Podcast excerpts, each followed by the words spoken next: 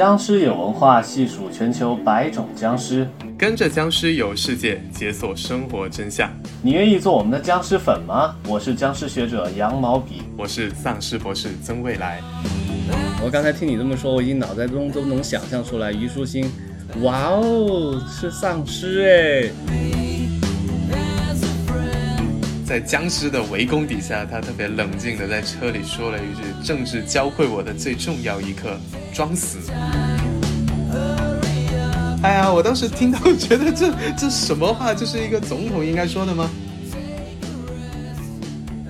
今天我们来到了巴西，本年度呢，巴西有一个非常热门的丧尸影视剧叫《Reality Z》，中文翻译叫《死亡片场二零二零》。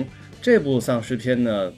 我看完之后感觉棒棒的啊，觉得可能是今年较优秀的丧尸题材的影视剧的前三名。哎，这个剧其实是有一个英剧的原版叫《Dead Set》，这个英剧好像我印象中特别早了，比《行尸走肉》还要再早几年，二零零八年吧。二零零八年英国 BBC 出品的一个迷你剧，它一共五集，然后每集半个小时左右，其实也就是一部电影的体量。听众朋友，如果没有看过的话，就简单的讲一下吧。它的设定就是有一群人在参加一个真人秀。这个真人秀综艺叫《老大哥》，就是确实有这么一个节目，它是一个观察类综艺吧，就反正就把一些性格比较有特点的选手关进一栋大别墅里面，然后看他们在干嘛。录着录着，外面突然爆发了这个丧尸，我觉得还挺好想象的。你看去年年底十一月、十二月的时候，有一百个乖妹去广州长隆度假村里面参加这个《青春有你二》的综艺。哎，然后录着录着，他们手机也没有，突然外面疫情就爆发了，他们也不知道发生了什么。我觉得就是这么一个感受，关在里面的有的人也不相信外面有丧尸，有的人又很害怕，然后他们有不同的性格，反正就是各种小纠纷、小考验。因为在片场里面嘛，所以就叫死亡片场。我刚才听你这么说，我已经脑袋中都能想象出来，虞书欣，哇哦，是丧尸哎，是这样的画面吗？对对对对对对对。但是但是这个青春有你好歹是个娱乐选秀嘛，你那个老大哥听起来好像会严肃特别多，他是结合了英国那种反乌托邦的那些传统吗？就英国丧尸片嘛，主要还是突出一个黑色幽默，就有很多的政治隐喻在里面。首先老大哥在看着你，对吧？这个一九八四的经典的名句，就我们看综艺的时候，我们其实有一点点那种上帝视角，但在这个剧集里面呢。因为外面的观众都被咬了嘛，所以呢，在一大群电视外面走来走去的，其实是一堆行尸走肉，就这些丧尸，就有一点点嘲讽观众，就跟丧尸一样。我觉得会有这么一个隐喻，对，而且是几重嘲讽叠加在里边啊，一个是政治的这种影射啊，一个乌托邦时期的老大哥在监控着你，你又在监控着他，然后里边来了一群根本没有脑子的这种丧尸的形象在。啃食着人类的肉体，到底是谁在控制谁？有一种套娃的形式。哎，我我印象当中好像也是一个英剧啊，《黑镜》也是一个选秀题材，一个小黑为了他心爱的女友啊，出卖自己的脑力，终于换取了积分，让他女友去选秀，就他女友选成了这个 porn star 啊，他特别的愤怒，在舞台上去表演了愤怒，结果居然得了高分，特别讽刺。这种观看与被看的政治隐喻和乌合之众之间的这种暗示关系，它会反复的这个梗在出现。对这一类的英国的迷你剧，其实都有这样的一个特点在里面。哎，今年终于迎来了这个，据说是巴西翻拍版。我一看有十集，我就特别期待这个巴西版有没有什么不一样的地方。我看到第八集，我觉得还是挺有意思的。就有一种看《权力的游戏》的感觉，当时就觉得哇，没想到这一集会发生这样的事情。你以为他是主角的人，可能到下一集突然就死了。我觉得这个剧也给我同样的感觉，它有一种像这个丧尸片的古早味。就古早味，就是说早期的这些丧尸电影或者恐怖电影啊，一般来说啊都是 bad end 居多啊，都是呃一种模式是主角团能够打败丧尸。啊，成功！另一种就是每集都会挂一个主角，无论如何你是活不到全剧终的。看这个《死亡片场二零二零》，就 让我回想起这种早期丧尸片的感觉。哎，无论这个角色他好还是坏，反正你就知道他下一集就挂了。我其实一一开始隐隐约带着一种巴西的期待去想象，那我会期待是跟当代的巴西社会有一些挂钩。结果看下来，嗯，还是挺好玩的啊。我觉得有一种跟巴西现实生活的一个强烈的连接与隐喻。像英剧里啊，秉承着英国黑色幽默的一些传统，以及对政治的关注。那这个政治，尤其是英国人那种从丘吉尔之后对共产主义的一种敌视与仇视啊，对这个 Big Brother is watching you 这个点，英国人是特别敏感的。所以你看啊，刚才你也提到他用的一个综艺是老大哥，而到了这个巴西这边啊，巴西人感觉对这个话题没有什么特别强烈的感触或者情感。他们的综艺啊，这个片场里在拍的综艺也是一部真人秀，但是什么呢？是一个。奥林匹斯山的诸神，那整个片场内这群诸神呢，他们在成为这个真人秀演员之前的角色，可能大多数都是素人，可能有一些就是底层来自贫民窟的一些穷孩子，或者是一些很普通的水电工人啊、超市售卖员这样的形象。他们出演了这个全国热门的综艺之后呢，就一下子有了全国的知名度，所以在也是一个名利场的这么一个考验，让他们是否要留在这个综艺。在表演给大家看，还是保持自己的独立，离开这个综艺，还是在这个综艺里边收获爱情，都会是这一群人的不同的选择与考验。在英剧里边，其实是双线叙事相对清晰；到了巴西版的时候呢，其实是我我大概梳理了一下，可能有五六条线在在同时在并行。这个戏外的男友进去找演员女友的这条线直接被拿掉了，而变成的是真实世界里一。一对母子，他跟这个综艺没什么关系，仅仅是因为母亲是这个片场的总设计师，他熟悉里边的设备和设施。那在僵尸潮袭来的时候呢，他决定进到制片厂里面去避难。同时呢，丧尸来袭，整个城市陷入沦陷之后，很多人都在寻找坚固的避难所。这个片场相当于成了一个短暂的桃花源。哎，这个就是非常巴西特色的地方，来了一个。市议员带着他的搭档，同时呢携带着两名警察。这两个警察呢就非常具有巴西的特点了啊，抽烟喝酒烫头啊，sorry 是啊 是吸毒受贿行凶啊，就被这个议员用金钱腐蚀了之后呢，这两个原本是国家公仆的警察变成了议员的保镖，拿着枪开着车带着议员在城市里。周游抢劫拦路下这些其他的行人，这个时候呢，议员团队啊就遇到了刚才说的那一对母子，他们又把那对母子又绑票了之后，得知原来制片厂能够躲避僵尸，那么这么这么一群人就一起往制片厂里边进，所以制片厂里至少有两股势力，一股是演员们本身，一股是制片团队以及在往外进来的这么一拨人，三方线索在整个制片厂里。形成了一个大乱斗、大逃杀的一个局面，就整个的死亡片场的大故事背景啊，就是这样。我还想到一点，就是因为我我们上期讲到这个韩国丧尸类型片的时候，韩国的灾难片里面其实会有很多本土化的场景，比如说为了让观众无时无刻不意识到这是发生在首尔或者发生在釜山的，都会有这种角色在吃炸酱面啊、辛拉面啊、喝真露啊这种编排。但是好像在这个片子里面就没有一起吃烤肉或者跳桑巴舞之类的。我发掘了很多巴西的 style，但是曾老师可能会觉得好像没有烤肉、没有桑巴、没有足球就不那么巴西。这个影片里边的故事发生地应该就是里约热内卢。我记得有几个镜头让我非常非常的震撼，就是里约的地标之一基督山。哦，有有那个大全景。末日，末日对，张开双臂俯视着整个城市，然后到丧尸来袭的时候，整个城市硝烟弥漫，血肉横飞。那那个慈爱的基督仍然在山上张开双臂俯瞰着整个人间啊！我当时觉得这这太酷了，这个镜头非常的巴西啊。确实没有烤肉出现，因为我想象中烤肉很难被加进这么一个紧张刺激的大逃杀里边，那总不可能。哎呀，大家今天杀累了，来个烤肉吧，好像有点尴尬。就大大家可以在真人秀片场里面一边打僵尸一边吃烤肉吧。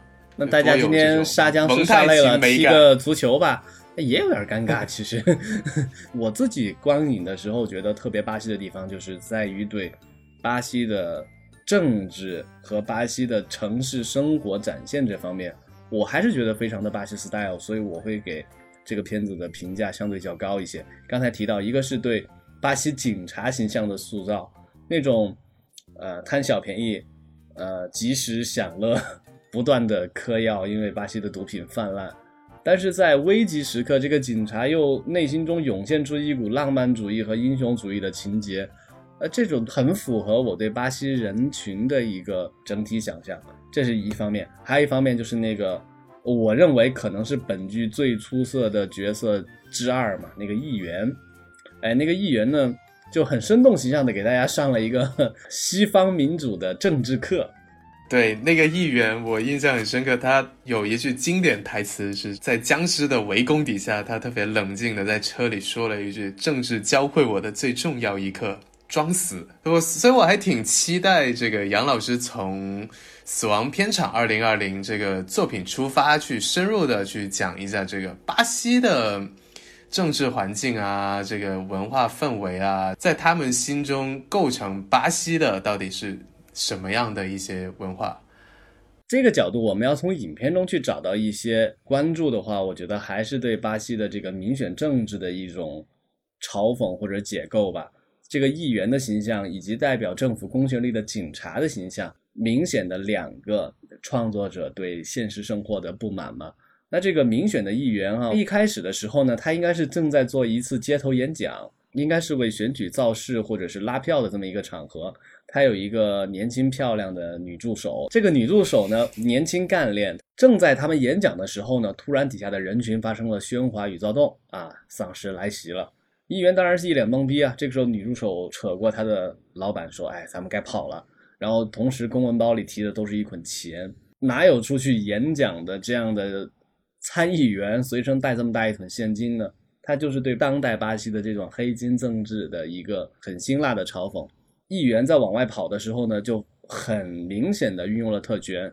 首先拦截了一辆警车，说我是议员，带我去机场，我要跑。那警车说我们在执行任务啊，怎么办？然后这个时候议员就展现了他老道的一面，掏出了一捆钱，说跟我走，直接就把这个 公权力的这个警察变成了他私人的保镖。那有权力的人。又掌握了一定的物质金钱，可以在巴西社会横行霸道的这么一个现象。导演很浅显的就把这个现象给我们铺开了，展现了出来。这个议员拦截下警车之后呢，刚才也给大家讲了，开始漫无目的的求生，想去机场，发现机场沦陷，不知道该去哪儿。于是呢，这两个腐败警察在在议员的指使下，就开始随意的抢劫人民。一个年轻的黑人女孩用手机拍摄下了议员也好，警察的一些非法的行为，打算发到网上。这个时候呢，就被议员和腐败警察这会儿发现了嘛，直接把这个女孩绑架了，塞进车的后备箱，准备把她作为丧尸来袭的时候的诱饵放出去。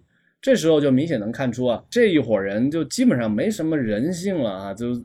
披着文明的外衣，穿着西装制服，讲着一口仁义道德和政治选举，但其实根本不把人当人。这也是这个影片当中很直接的哈，导演就就希望向观众传递的一个形象。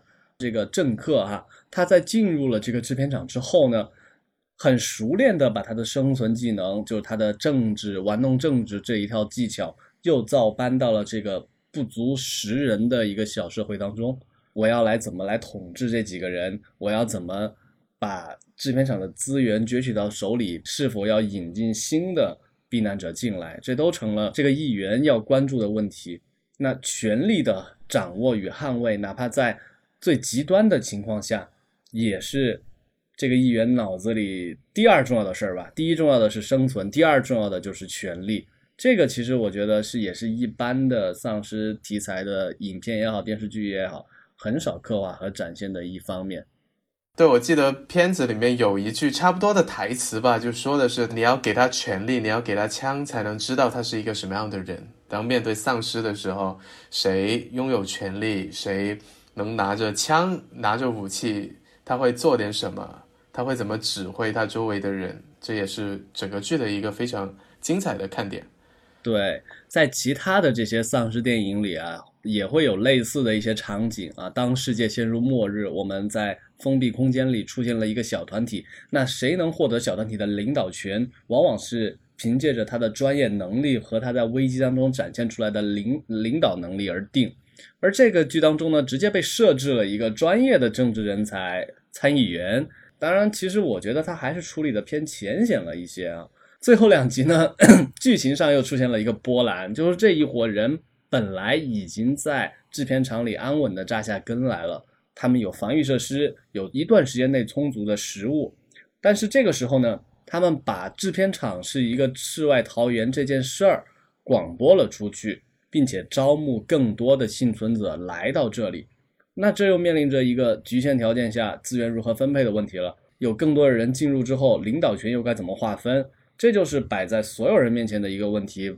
那这个视频播出去之后呢，就不断的有人来，所以他们就建立了一些筛选制度，就有又会给我们一些人性的思考，在一些局限条件下，我们该如何去选择自保，还是坚持一些人类本身的善良？第三个点就这么出现了，应该就叫巴西的黑社会吧，或者叫巴西的地下势力，就一群武装的毒贩带着枪来到了这个基地的外边。像之前的几个企图进入制片厂避难的人，他们还可以打申请，然后里边的人看他们的专业技能而定，让他们进不进来。而这时来了一伙有枪的人，都是穷凶极恶的歹徒，就像是宋江领着一拨人，亲门踏户说：“快让我进来呀！”那你敢不让他进来吗？这让我突然想到了一个巴西的 icon。刚才我们提到烤肉啊。提到这个足球啊、桑巴舞啊，其实这些都是偏旅游向的一些就是文化名片嘛。那其实真正谈到巴西的，比如影视作品什么的，其实我第一个脑子里唤起的一个符号应该是贫民窟哎，没错，你看，没错，看过的一些巴西的电影，包括《上帝之城》啊、《中央车站》啊，就最让我难忘的，除了情节、故事写得很好、人物刻画特别精彩之外，其实。都会意识到他们生活在一个特别肮脏、特别混乱的地方，因为是贫民窟，所以大家其实没有那么多讲道理的时刻，真正得用武力解决问题，就会催生像刚才杨老师提到的这个像黑帮一样的这个入侵者的形象。我觉得本质原因就是因为他们生活在一个非常大的这种贫民窟的文化里面，就武力决定一切。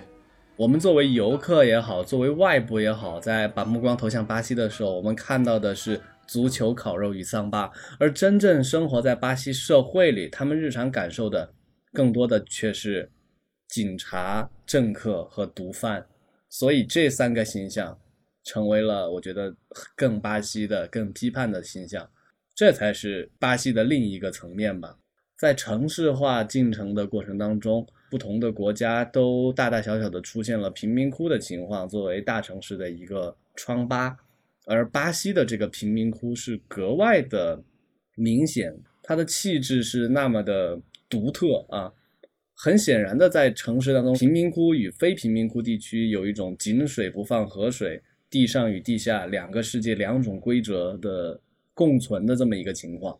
这种情况的诞生啊，其实跟巴西文化也有着。一定的相似之处，对我我其实我个人其实一直对巴西文化还蛮有成见的。我觉得就你看啊，就是南美洲其他国家，智利啊，什么阿根廷啊，都有很多特别叫得上名字的大作家，但是巴西似乎没有。就你看这几个主要说葡萄牙语的国家，除了葡萄牙，巴西好像还有一些非洲的呃莫桑比克，包括阿。对，安哥拉、莫桑比克这种，好像确实葡语系文化不是特别好。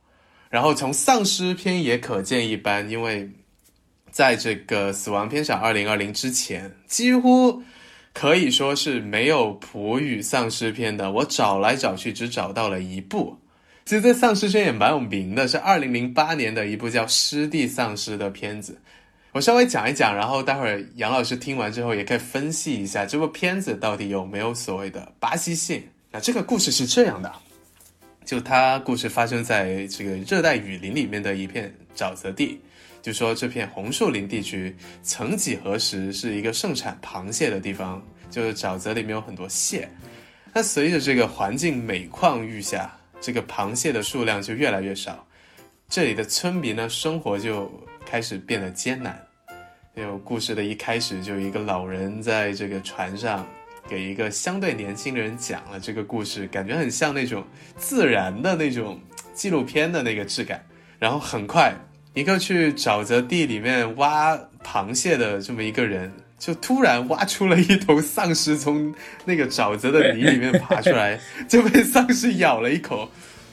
然后这个人回到村子之后，就也接着咬人嘛。反正整个小村子突然就需要面对前所未有的挑战。他故事呢又找了一个格局特别小的切入点。这个男主角他其实也不卖螃蟹，他也不关心丧尸什么的，他就一心想跟他的邻居一个乖妹表白。但是他每次准备说出口，就会被丧尸打断，所以他就要一直打丧尸去创造一个表白的机会。但在这个过程中，这个女主角，这个乖妹的哥哥被丧尸咬了，变成了丧尸。哎，男主角就要把他给打死。然后又过了一会儿，这个乖妹也被咬了。哎，他他没办法打死呀，他就找到了这个村子里的一个巫师。这个巫师可能是个巫毒教母吧？对，是个巫毒教母。他他就说：“哎呀。”你听说过巫毒教吗？然后男主角说：“哦，没有。”巫师就说：“你去找河豚，我们提取这个河豚毒素，然后怎么弄？弄一下就可以搞到一个解药。你的乖妹喝完之后，可能就会痊愈了。”哎，这个我们之前前几期节目有一期周日小故事，我也给大家简单翻译过。反正就是这么一个淬炼的过程，然后乖妹就好了，两个人继续打丧尸，终于他们就逃出来了。就这么一个，其实成本比较低，画面比较粗糙，但是细品还挺有意思的。我简单的提炼了两个关键词，一个是生态问题，就这个片子讨论了这个巴西热带雨林里面沼泽地环境愈发糟糕的这么一个现象。另外一个就是他们被困，没有螃蟹之后，好像也没有政府啊，也没有城里人来管它。出现丧尸之后，他们也没有一个人想到对外求救。哎，我觉得这一点还挺有意思的，这可能也是巴西电影的一个一个特点。哎，我刚才听你讲的这个湿地僵尸的这个故事啊，我觉得还挺好玩的。严格来说，也算挺巴西的吧。从两个点来理解这个电影，一个就是你刚才提到的巫毒教嘛。我们记得在本节目的第三期，在研究非洲巫毒教的时候，巫毒教母就给我们科普过，这是一个来自于。呃，西非贝宁、加纳等地的一种宗教。那为什么巴西也有这个东西呢？哎，这个就要涉及到黑奴贸易了。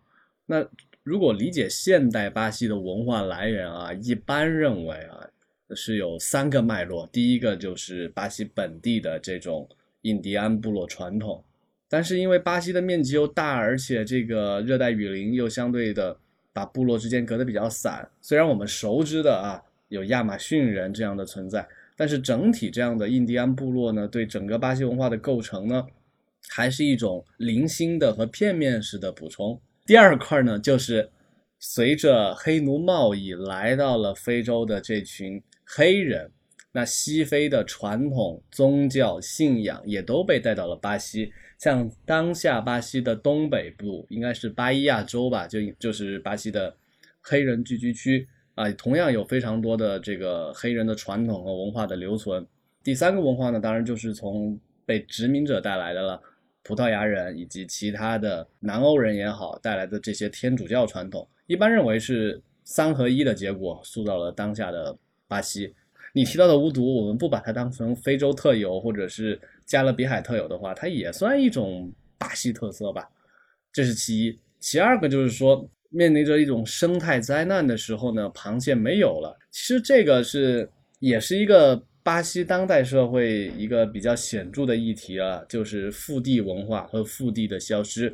殖民时期呢，殖民者都是在沿海筑城开展贸易，相对沿海在内陆的这么一个荒凉贫瘠的土地呢，就人迹罕至。那这就成了那些在沿海都找不到立锥之地的贫苦移民。艰难苟活的家园就是墓地，那这群腹地人呢，从来没有跟随着巴西的城市化进展发生了多大的改变，所以一点点环境的变化导致他们生存环境的改变，而且在这个电影当中并没有发现现代文明的政府也好来干涉他们的生活方式，我觉得这是一种腹地的隐喻或者象征吧。而且这个腹地啊，在当代巴西人或者巴西文化圈看来，沿海城市跟内陆是一个对照。那内陆里边两极分化、繁华的都会跟贫民窟，也是一组腹地跟沿海的对照。其实这个特点还挺明显的。啊，那我们回到刚才说的这个《死亡片场二零二零》，那杨老师觉得这个剧集里面有没有腹地隐喻呢？我觉得没有。哈哈哈好，当我没说。不 是不是，这这这个问题问的好，这问题问的好。如果我们用腹地的视角去观察这个片子，去寻找当中城市化与非城市化的这么一组对应，其实发现这个片子里还是偏少。在里边有个角色，那那个角色呢，他的在成为演员之前的身份呢，是一个应该是一个牛仔。这个牛仔的形象其实可以算腹地了。我理解这个牛仔应该就是特指的是高桥人吧。首先，他特点是白人，然后是来自于欧洲。他在巴西的应该是西部、南部以及阿根廷以及乌拉圭、巴拉圭都有生存。你可以把它某种程度上理解成美国的西部牛仔。他们这群人就是好勇斗狠啊，放牧、杀牛、烤肉，生活在腹地。我觉得一个腹地玩家通过真人秀来完成一个阶级跨越，其实有一点点像我们前两年看《创造一零一》的时候，对吧？很多人提到杨超越怎么样通过自身的努力和机遇，变成一个很好的实现了这种。阶级跨越的例子似乎在巴西会更难完成。我觉得看电视参与到这样一个真人秀的人，其实都是这些所谓的沿海或者大城市的中产以上的这些人了。真正的腹地的这些玩家，可能在丧尸第一波的时候已经全都沦陷了，而且政府什么的也不会管。为什么这么说呢？因为如果大家还在关注疫情的话，会发现其实这两天巴西的。确诊数量其实已经超过了三百万，死亡数量已经超过了十万，现在是仅次于美国排在全球第二的。啊，八月八号的时候，这个巴西联邦政府还在这个社交媒体上庆祝，他们是这个每百万人死亡率最低的国家之一。哎，我就理了一下这个巴西总统博索纳罗，这从二月份到现在以来的各种骚操作，我觉得真的真的挺不容易的吧。而在二月二十六号的时候，巴西卫生部首次确认确诊，南美地区第一个确诊数字，就其实已经走的比较前面，然后大家就开始关注这个事情。到三月十二号的时候，因为这个巴西通信部长确诊，所以大家开始替一起开会的这个博索纳罗啊，美国董王川普啊，他捏一把汗。在三月十五号的时候，博索纳罗辟谣说：“哎，我阴性，没问题，不大。”然后主动跟支持者拥抱自拍。那其实当时已经有社会隔离政策，这个总统以身作则说不听。然后四月十六号的时候解雇了卫生部长，理由是希望大家不要关注这个事情，积极的重启经济。很快到五月十八号，巴西的确诊已经到全球第二了。但是在五月底，博索纳罗还是不戴口罩参加集会。当被记者问到想对这些新冠肺炎死去的人的家属传递什么信息的时候，他说：“哇，他说了一句特别经典的话，他说：‘我为所有死者哀悼，但这是每个人的命运。’这是，哎呀，我当时听到觉得这这什么话？这是一个总统应该说的吗？然后又过了几天，在六月初的时候。”他试图删除数月以来统计的这个新冠巴西的疫情公开的数据，我们称之为“鸵鸟政策”。到七月初，他自己也确诊了。然后最近他好了之后，他又出来说：“哎，这个就算大家都要在今年得一个这种小感冒，但这个经济还是牺牲不得的。”就其实也挺好想象，在这样的一个总统的管理下，如果是面对丧尸的话，还是挺难的吧。这个巴西总统啊，他在巴西好像被称为小特朗普吧，也是一种巴西民粹主义转向的一个一个典型表征啊，也是口无遮拦、狂人，就这么一个形象。就是我们如果更深入的去想象啊，为什么特朗普也好，他也好，会这么着急的重启经济啊？我们不说美国好了，就说巴西，其实像这种发展中的国家啊，尤其是这种以旅游业和服务业为主要经济结构的国家。他们的城市构成了整个经济的，绝大部分比重。然后在城市当中，大量的人们的生计真的就是来自于街头叫卖也好，或者是地摊经济振兴中国也好，人家里约热内卢就是这样。如果真的是严格的封城隔离，没有口罩不能上街，停止一切的经济活动，那对整个城市带来的损失与灾害，甚至会大于这个疫情。但是无论怎么说，这个总统在疫情期间的这些政策的失败和防疫的不利，是他怎么也洗不掉的。但是我们换个角度来理解，从它的城市生态和它的经济结构，它着急的去重启经济，和始终无法像我国这么严厉的封城，也有它背后一定的原因所在。对我们一直提的一点，其实是具体问题要具体分析，这也是在。其实从丧尸片我们也能看出来，不同地区之间，因为他们独特的一些人文、自然、社会环境所决定的，他们不可能用同一套方法来解决这种看似一样的入侵者。你看，巴西是一个大移民国家，就除了刚才提到的这个巫毒之外，其实桑巴舞好像也是从非洲过来的吧？我记得，对对，这样的黑人、白人、印第安人，大家一起。吃烤肉，大家一起踢球，大家一起桑巴舞。通过这种面对面的交谈，大家一起享受一种狂欢节的文化来建构的这么一种城市，建构的这么一种文化，其实它会在丧尸或者疫情的面前暴露出他们最弱的一点。所以，就从疫情的情况，我们可以发现，就是没有一种恒定的模式能够一定成为全世界所有民族和文化的样本，无论是政治体制也好，还是。文化的形成也好，那一定是因时因地制宜，因为人群而质疑。我们研究的丧尸与僵尸也正是如此。无论非洲，无论阿拉伯，无论中国，无论韩国还是巴西，我们都应该去找寻它在当地的那些奇异的有趣之处吧。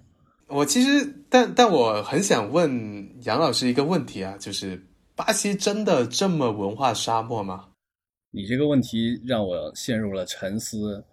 我们回顾一下啊，就是在整个六七十年代，有一波拉美文学爆炸的行情，然后它很深刻的影响了我国的现当代文学。到了改革开放后期啊，中国一窝蜂的出现了异界过来的很多的拉美的大作家，都对我们当代的中国作家有很深的启发。但是这一波作家里边啊，阿根廷也好，秘鲁也好，哥伦比亚也好，呃，智利也好，呃，都都有那种国宝级的作家得了诺贝尔文学奖。但唯独啊，巴西就是没有，为什么呢？我先回答一下为什么就是没有吧，就是他没有赶上拉美文学六七十年代拉美文学爆炸的行情。当时呢，六七十年代是整个拉丁美洲相对于风起云涌的一个时代，但是巴西恰好属于风平浪静啊，就非常诡异。它跟周围什么阿根廷啊、秘鲁啊、智利啊，恰好有一种有一种反转的冷静吧，它没有出现，比如说。西班牙的弗朗哥那种大独裁者，也没有智利的皮诺切特，也没有阿根廷的皮隆啊，或者或者好像也有翻译成贝隆吧。但他没有这种拉美地区的大独裁者啊，也没就没有吸引到欧美国家的注意。同时呢，刚才提的那堆国家都是西班牙语系的国家嘛，然后整个西西语圈呢就同仇敌忾啊，也也非常的抱团。再加上跟拉丁美洲本身的他们国家的政治、他们的民族传统一结合。就呈现出爆炸式的奇观。那巴西呢，自己在那儿安如鸡，一世独立，静静的美好着。葡语圈就跟西语圈就没有融入进去，你就没有被欧洲主流的文学社会那么的关注，作品也很少被译介到欧美，再转移到亚洲。而且我印象中，巴西也确实没有什么好作家，所以就回答了你刚才这个问题。如果强行想两个厉害的巴西作家的话，呃，我我刚才一想，我我只能想到那个有个畅销作家叫做保罗·柯艾略，就《牧羊少年奇幻之旅》，读过读过读。对他，他应该尽力了是吧？他已经是最强之人了是吧？可能你要说文学性上啊，他不是最强，因为巴西还有自己的鲁迅，也有自己的那种国民级的大作家。但是你要说真正有世界性的影响力来说，可能这个保罗·科科艾略啊，可能他是。更知名一些，他写的这一本书呢，原名叫做《炼金术士》，那这本书特别的畅销。我记得在两千零几年的时候，一年之内的中国就被重映了一百五十多次，鸡汤文学之大成，又又沾到一点那种儿童文学、少年文学、成长小说的边儿，所以这个书就就被全世界人民所喜爱吧。但是你要说这个故事写的有多好呢？好像也没有那么大意思。首先，它跟巴西就没关系。这故事的原型来自于哪儿呢？来自于阿拉伯的《一千零一夜》，是《一千零一夜》当中的对故事原型。就我们之前也提过嘛，阿拉伯文学传统又来自印度的大故事套小故事。在《一千零一夜》这当中呢，有一个小故事，大概就是一个人做梦。梦到了另一个地方有个宝藏，结果他去了之后呢，哎，在那个地方没有找到宝藏，反而陷入了一场风波和麻烦。然后警察就问他：“你为什么要到这儿来？”他说：“我做梦梦到这儿有宝藏。”警察说：“你胡扯，我还梦到你在那个地方有宝藏呢。”结果这个人就悻悻地回到自己原来的所在之处，结果真的在他自己原来的那个院子里树下就挖出了宝藏。这这这是故事的原型。然后这个故事呢？被谁看中了呢？被博尔赫斯，啊，这个世界级的大作家，也是我非常喜欢的。博尔赫斯根据这个故事原型写了一本叫《双梦记》，就是两个梦。然后这个故事呢，在启发了保罗·柯艾略，让他就写成了这个炼金术士。嗯，最终呢，这个故事就火了。但是实际上，无论是故事的原型，还是他写的这本小说，跟巴西都没什么关系。所以，这是我能想到的巴西这些年来享有国际级声誉的畅销作家之一了。我觉得，就对我们来说，可能巴西跟其他南美国家不一样的地方在于，我们最好不要通过文学、通过影视去了解这个地方，因为这样得到的信息是非常少的。最合适的方式其实还是，如果有机会的话，还是得去巴西参加一下狂欢会。因为巴西因为本身它其实算是一个文化荒漠，所以它很擅长去吸纳其他文化的一些有意思的地方，比如说。这个我举一个例子吧，亡灵节。前两年迪士尼因为这个《寻梦环游记》，把这个墨西哥的亡灵节带到了全球观众的视野。这个是一个印第安人的亡灵节版本。那天主教的亡灵节也会有嘛？呃，西班牙、葡萄牙这些地方也会有天主教，他们十一月份。的这个弥撒去追思他们信众的一个亡灵节的方式，但在巴西的十一月，巴西人就把这两个东西结合起来，变成一个特别有巴西色彩的亡灵节。在网上搜到一些照片，会看到真的有一种这种行尸走肉的这个景象，很多人都打扮成了这种美国丧尸的模样，这才是真正走进巴西文化的一个更好的方式，就实地考察。其实说到这个巴西文化呀，其实它跟巴西跟中国啊有一些诡异的联系。如果在一个平行世界啊，稍微有那么一点点变化，可能巴西就会成为了新中国。哎，这个这个我展开给大家讲讲啊，这是什么一个梗呢？大概是一八九七年啊，这个这个时间段呢，对我们中国的近代史来说呢，其实是一段丧权辱国、屈辱的历程啊。呃，大家都知道，我就。不展开讲那些负面的一面了。这时候也涌现了很多思想家，我们比如说哈很著名的康有为、梁启超这些人啊。有一个人康有为啊，他有一个殖民巴西梦啊，这不是段子啊，是真有其事。康有为当时离开了中国之后呢，在满世界考察，他考察了一圈，他觉得巴西是个好地方。呃，他他还写了，他写在书里啊，他这么说，他说中国人蛮久矣。美国、澳洲都禁止我们国民前往啊！我考察全世界可以殖民的地方只有巴西。巴西的纬度呢，跟我们大清朝呢差不多，而且幅员辽阔，地域几千里，亚马逊河贯穿，肥沃缭绕。不仅如此，巴西的人口只有八百万，而我大清有几万万人民。如果我们移民去巴西，可以在巴西再造一个新中国。这是康有为当时真的是这么想的，所以还还在国内鼓吹啊。不仅如此，过了几年，大概是一九零五年的时候，巴西政府自己都这么想。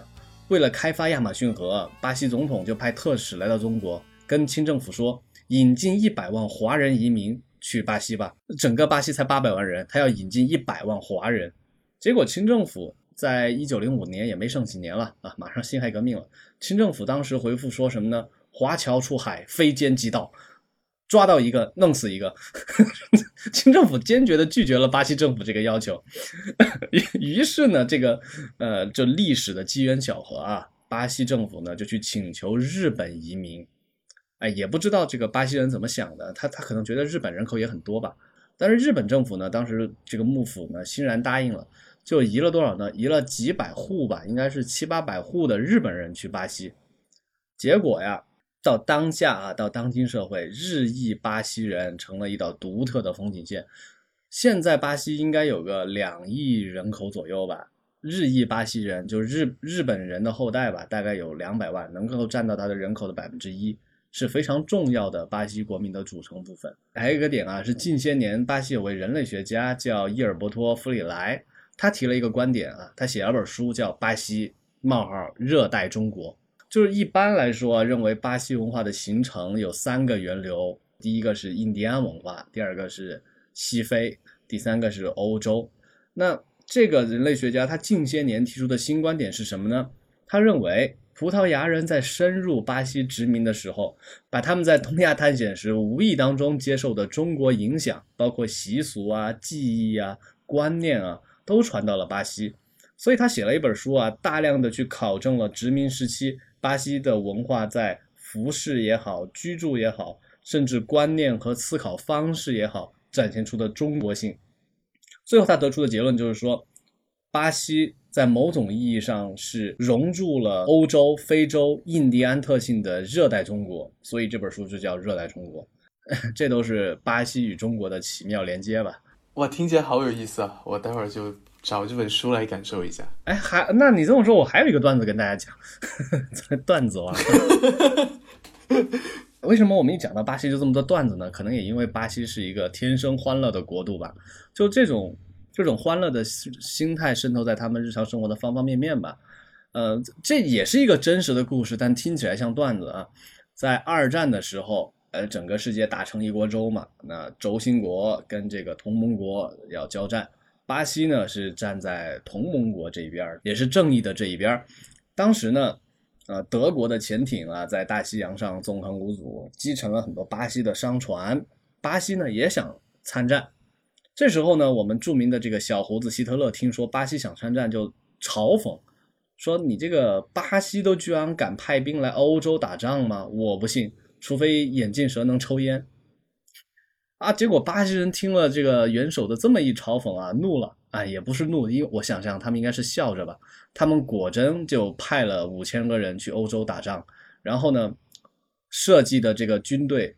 欧洲远征军的徽章就是一只抽烟的眼镜蛇，以至于到现在，巴西的特种部队真的叫眼镜蛇部队，就是这个这个徽章，我觉得可以找出来看一看，特别好笑，一条绿色的蛇叼着一个烟斗，就是巴西的欧洲远征军。当然，这个部队在欧洲打仗其实有点拉胯啊，但是他们敢打呀！你元首既然敢嘲讽我们巴西会打仗，蛇会抽烟，那我真的就派一支。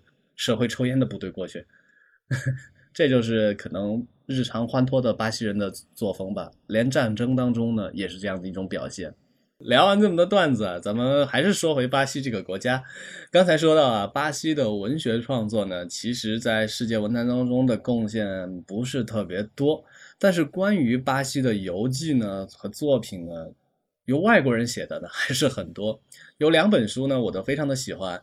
有一本是著名的法国人类学家叫列维斯特劳斯写的一本人类学巨著，叫做《忧郁的热带》。哎，这个名字一听就非常的文艺。这本书里里呢，大概讲述了列维斯特劳斯如何成为一个人类学家，以及在巴西的见闻。还有一本呢，也是名家之作，出版于一九四一年，是著名的传记作家茨威格写的一本书，叫《巴西未来之国》。哪怕隔了八十年，到了二零二零年的今天，我觉得这本书可能还是我们了解巴西的最佳书籍之一吧。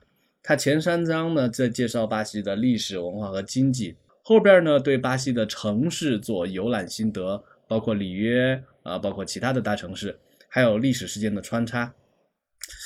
这个书里边啊，茨威格就像戴着康德的红色眼镜，看见了一个玫瑰色的巴西。他从贫苦中看见美好，于哀伤中看见富饶，在痛苦中望见快乐。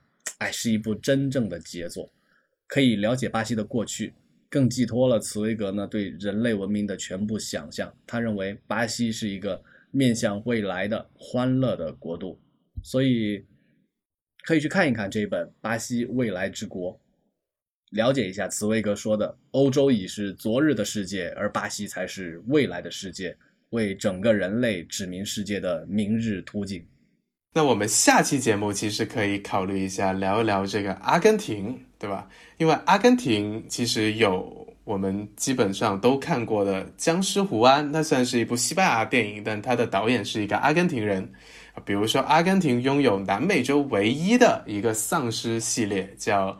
丧尸瘟疫也非常有意思，那我们就下期节目一起来领略不同的南美洲风光吧。我们本期节目就到这里，拜拜，拜拜。